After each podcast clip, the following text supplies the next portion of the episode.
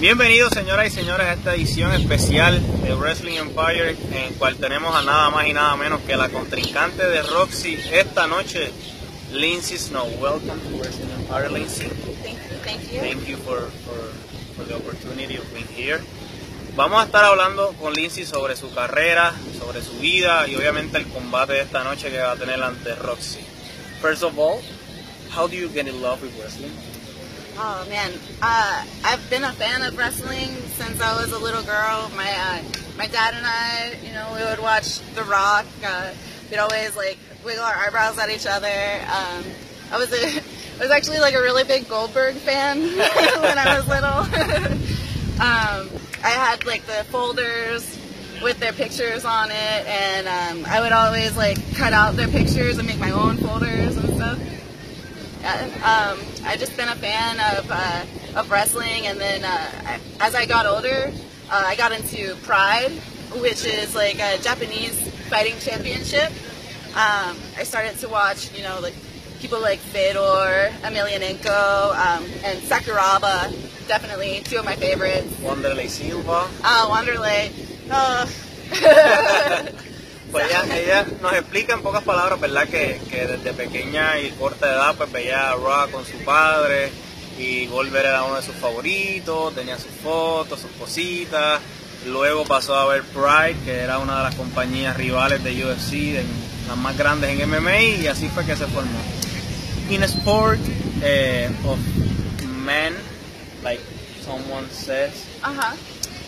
do you have any problem with women don't deserve being wrestling or or doing this sport or has been like equality in, in gender Yeah, I uh, I feel like a lot of people feel like, oh, you're a woman, you shouldn't be fighting, or you shouldn't be doing such and such, you know.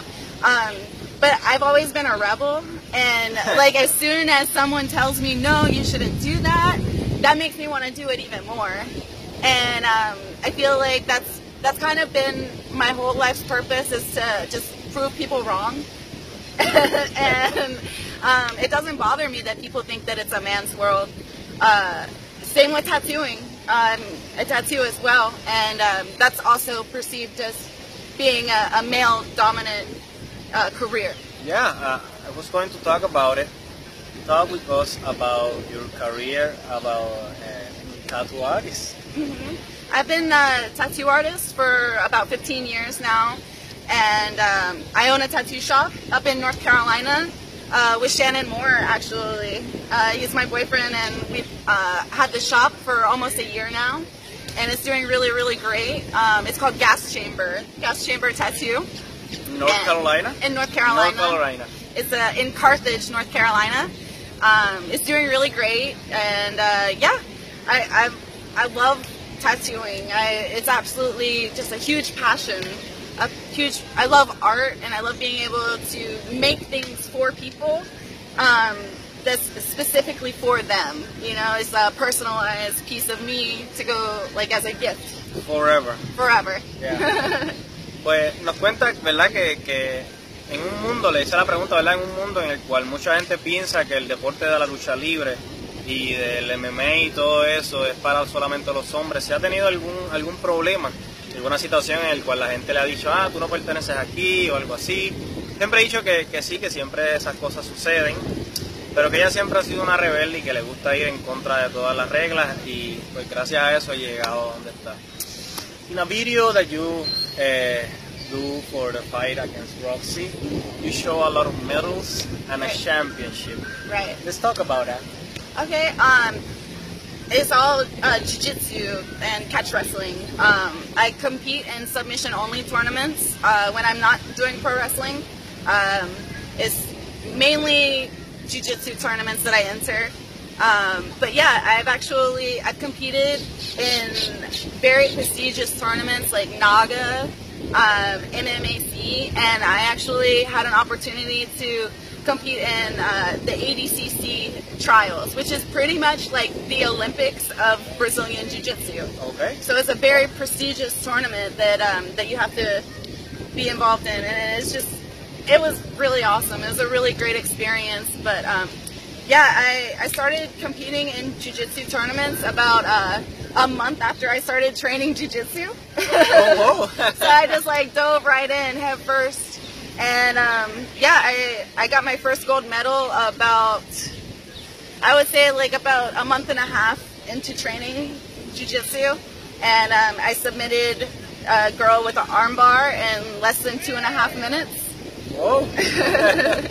So that was pretty fun. Um, I really love competing. I love getting to showcase, you know, my skill level, um, and just to just to show people what I can actually do.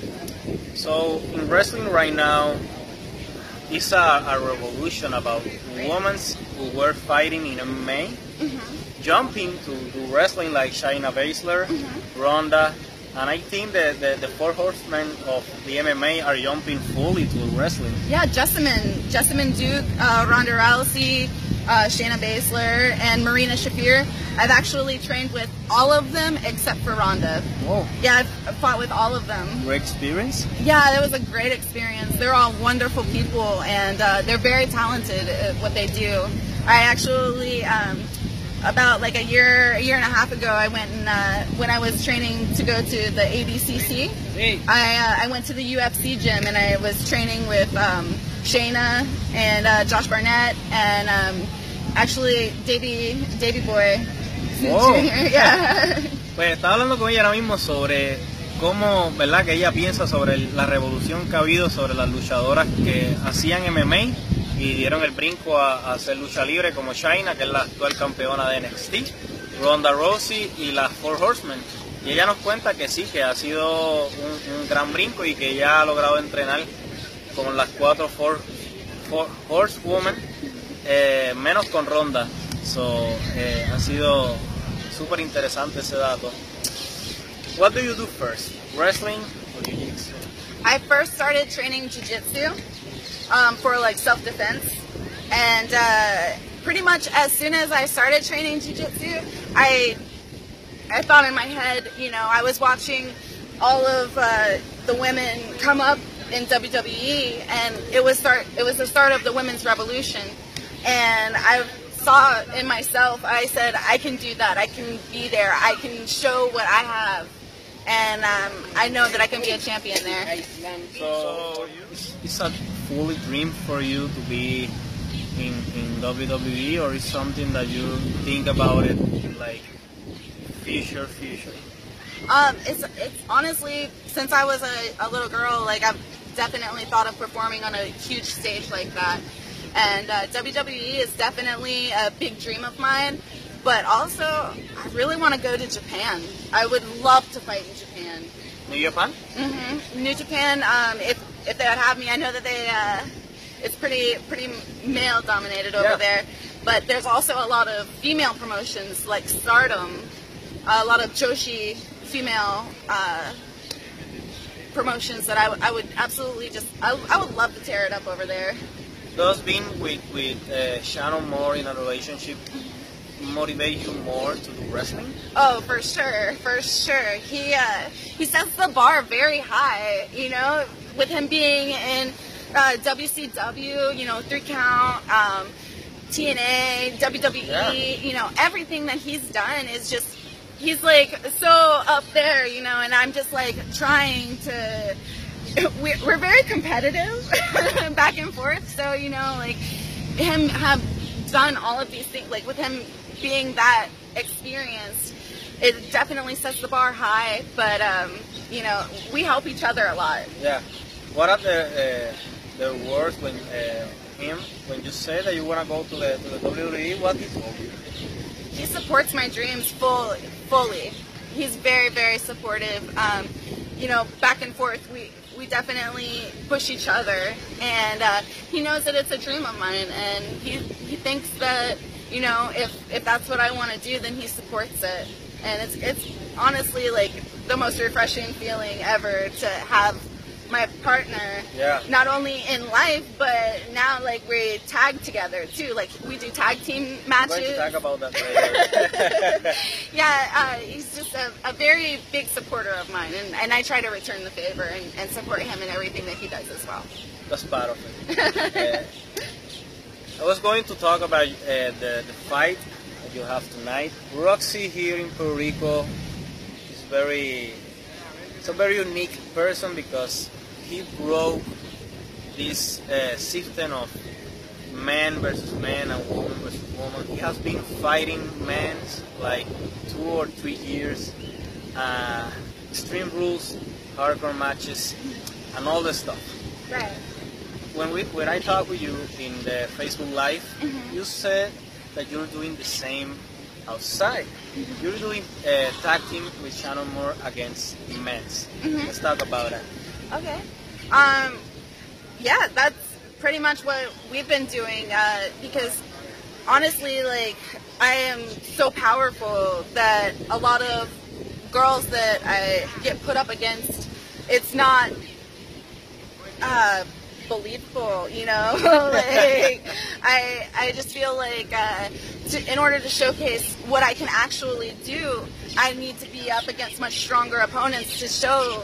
You know, hey, look, like I might be five foot two, I swear, I but swear to God that that story remi- uh, remi- reminds me the story about Ronda when he started to do jiu-jitsu. Uh-huh. That he has to jump uh, to fight against women, Uh-huh. uh, men's because women don't want to fight her. Yeah. They don't want. She don't have any competition uh, when he started in jiu-jitsu. So that's that's what happened to you in wrestling right now. it, it happened to me in jiu-jitsu too honestly um, i entered a competition uh, it was called the art of grappling. And i entered that competition. I defeated the women that the, the women that would fight me. I defeated them. And uh, i wanted to win money that day. And the, the women's they didn't have like a, a absolute where you could win money. So i entered the men's. Whoa. yeah, and uh, they put me up against like you know 200 pound men, and I fought them. So that was that was honestly like the beginning of it all. When I was like, okay, you know, these girls don't have anything for me. I guess I got to go to up my competition, Yeah, yeah. and that's what I've been doing is just constantly stepping up the ladder, notch by notch, and just trying to escalate and then see how much better and how much bigger I can get. It's great porque eh, para acá nosotros estamos hablando sobre cómo ella, de igual forma que Roxy lo ha hecho, ha enfrentado a hombres. Eh, y ella nos cuenta que tanto en Jiu-Jitsu como en lucha libre, Jiu-Jitsu se ha enfrentado en grandes cantidades a hombres. Y en la lucha libre, pues actualmente es pareja de Shannon Moore, en cual se enfrentan a hombres. Que para mucha gente este encuentro es como que, diablo, Roxy tiene eh, un- un- una persona que se le hace imposible vencer. Pero no, son más, son más parecidas de lo que la gente, de, la, de lo que la gente cree. I was talking uh, because a lot of people in, in Facebook saying, "Oh, she's going to murder uh, Roxy. She's too much and all that stuff." But the people forgot that you and Roxy have some similarities right. and has some guts. So for me, that is a, a, a, a, great show that is going to be a great a, a great night and a great fight. Así que eh, something that you don't want to say to the fans, to the Puerto Ricans, and all the people that are watching you right now in, the, uh, in this interview. Um, I just want to say thank you for all of your support and uh, thank you to everybody that hates me too down here. uh, you're, you're definitely making me want to work harder, lift heavier weights, train harder. Um, you, you bring the best out of me and that's all that I could really ask for. So thank you to everybody. Realidad físicamente eh, luce, luce grande. Eh, even in, in, in, a, in an Instagram eh, video, I saw you doing eh, the workout with 50 pounds and I was, holy shit, you know, stuff, stuff. So, eh, es, es sumamente importante, ¿verdad? Que, que, que se presenten este tipo de superestrellas y luchadoras y luchadoras aquí en Puerto Rico porque le abre las puertas a, a luchadoras como Roxy a expandir, ¿verdad? Su, por decirlo así, su, cemental de lucha. I was saying that uh, it's great to have uh, wrestlers and women like you here in Puerto Rico because it brings a, a, a big opportunity to the to the wrestlers here in Puerto Rico to fight people like, like you, people from outside, people who have been doing uh, multiple uh, sports, and bring them a, a, an, a big test. Right. They, they need it, and here we are. Wrestling has been ups and down, so I think this is the perfect time to, to have this type of fights and have this type of opportunities to the new wrestling. I, I really appreciate that because uh, the same goes for, for them, you know, like being able to fight Roxy. I know that she's one of the best down here. And uh, for, for Wizard to, to contact me and tell me that they want me to come down here to, to teach her a lesson, you know, like that speaks a lot on what they think of me. And um, I, I'm honored, honestly. It's a, it's a huge honor. And um, yeah, I'm just ready to put on a, a really good fight. Bueno, esta noche tanto la CWA como la NPWA se van a estar presentando aquí en Puerto Rico y esta noche el, el, evento estelar en la batalla final va a ser Lindsay Snow enfrentándose a Roxy eh, en lo que va a ser una gran lucha. So, thank you for the opportunity, thank you for the time, and thank you for being part of another interview here in Wrestling Empire. I appreciate it a lot. No problem. Thank you so much for having me. Esto ha sido todo por parte de Wrestling Empire. Hasta la próxima.